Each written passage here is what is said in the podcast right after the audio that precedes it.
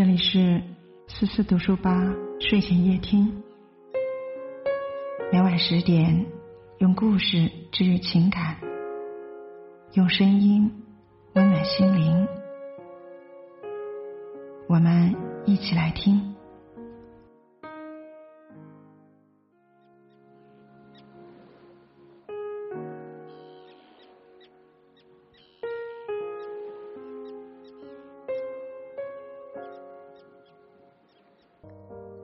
今天要和您分享的这篇文章是：沉默是一个人最高级的修养。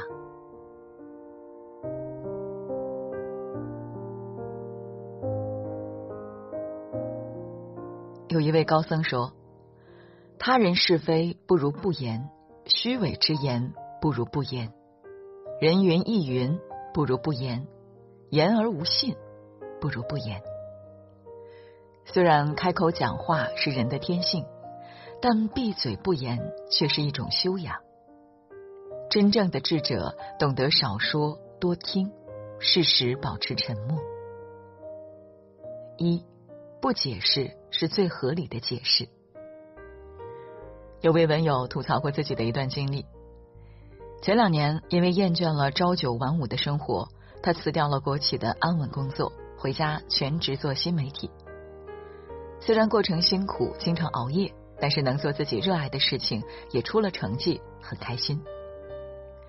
偏偏有几个邻居总是时不时的议论他，说他游手好闲、不务正业，连好好的铁饭碗都弄丢了。一开始，他也尝试着跟别人解释什么是自由职业，后来时间长了，便干脆不再搭理。文友说，有些人只愿意活在自己的世界里，既然解释不通。何必多说？生活中很多人也曾经历过这样的情况，在单位与领导私下交好，有的同事便说你趋炎附势；在朋友圈分享出国旅行的照片，有人就认为你是变相炫富；辞职回家创业，邻里便传言你在大城市过得很不如意。好多时候，事实并非眼前所见，但我们却百口莫辩。但如果怎么都解释不清楚，不如缄口不言，保持沉默。真正懂得你的人，即使你不言不语，也能心知意会；而不懂你的人，纵然你喋喋不休，亦如鸡同鸭讲。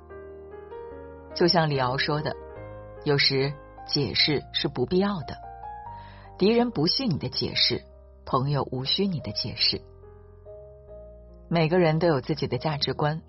这世间悲喜并不相通，被误解是常态，被理解才是特例。与其拼命向别人解释自己，不如保持沉默，让时间回应一切。二，不争辩是最高明的智慧。道德经有言：“信言不美，美言不信；善者不辩，辩者不善。”变是一种谋事的手段，不变才是一种做人的智慧。那些真正高明的人，鲜少与人争辩。在一次宴会上，有人给卡耐基讲了一个笑话，这个笑话里引用了一句话，那个人说引自于圣经。卡耐基听了，当即指出那句话是出自莎士比亚的某部作品。谁知道对方立马否认，坚持自己是正确的。于是两人各执己见，争论不休。为了求证，卡耐基带着这个问题去问另一个精通莎士比亚著作的朋友。这位朋友听后赞同了那位男士的观点。在回去的路上，卡耐基十分不解的问朋友：“为什么要偏袒错误的一方？”朋友说：“你与他争论，即便占了上风，对方也会因为丢了面子而心生怨恨。仔细想想。”的确如此。平日里，我们都曾因为一些鸡毛蒜皮的事与别人争得面红耳赤、互不相让。如果输了，难免愤愤不平、怨气丛生；若是赢了，又会伤害到对方的自尊，失了人心。很多时候，争论并不能决出胜负，只有两败俱伤。富兰克林曾说：“如果你老是争辩反驳，也许你能偶尔获胜，但那是空洞的胜利，因为那样你永远也得不到对方的好感。人与人之间的相处，最重要的是彼此舒服。对于一些不涉及大是大非的问题，不妨睁一只眼闭一只眼。即使输了道理，却赢了感情，何乐而不为？”人生最好的生活方式，莫过于看自己的风景，走自己的路，理解别人的不同。三，不评价是最顶级的善良。在知乎上曾看过这样一个视频：一个男人下班后在厕所里换上了高中生的校服，头上还别个粉红色的发卡，对着镜子微笑。有人进来撞见，一边说神经病。一边拿起手机拍下这一幕，传到网上。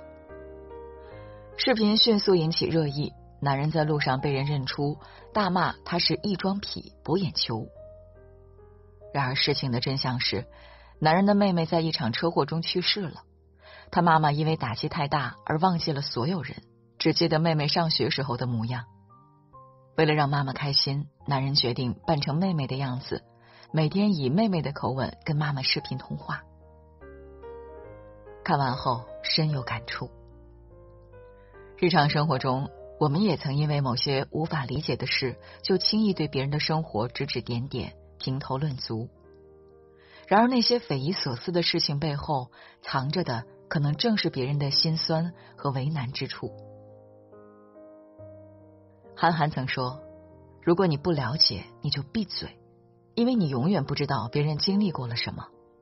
如果你了解，”那你就更应该闭嘴。每个人都有自己的生活，内心都有想要守护的柔软角落。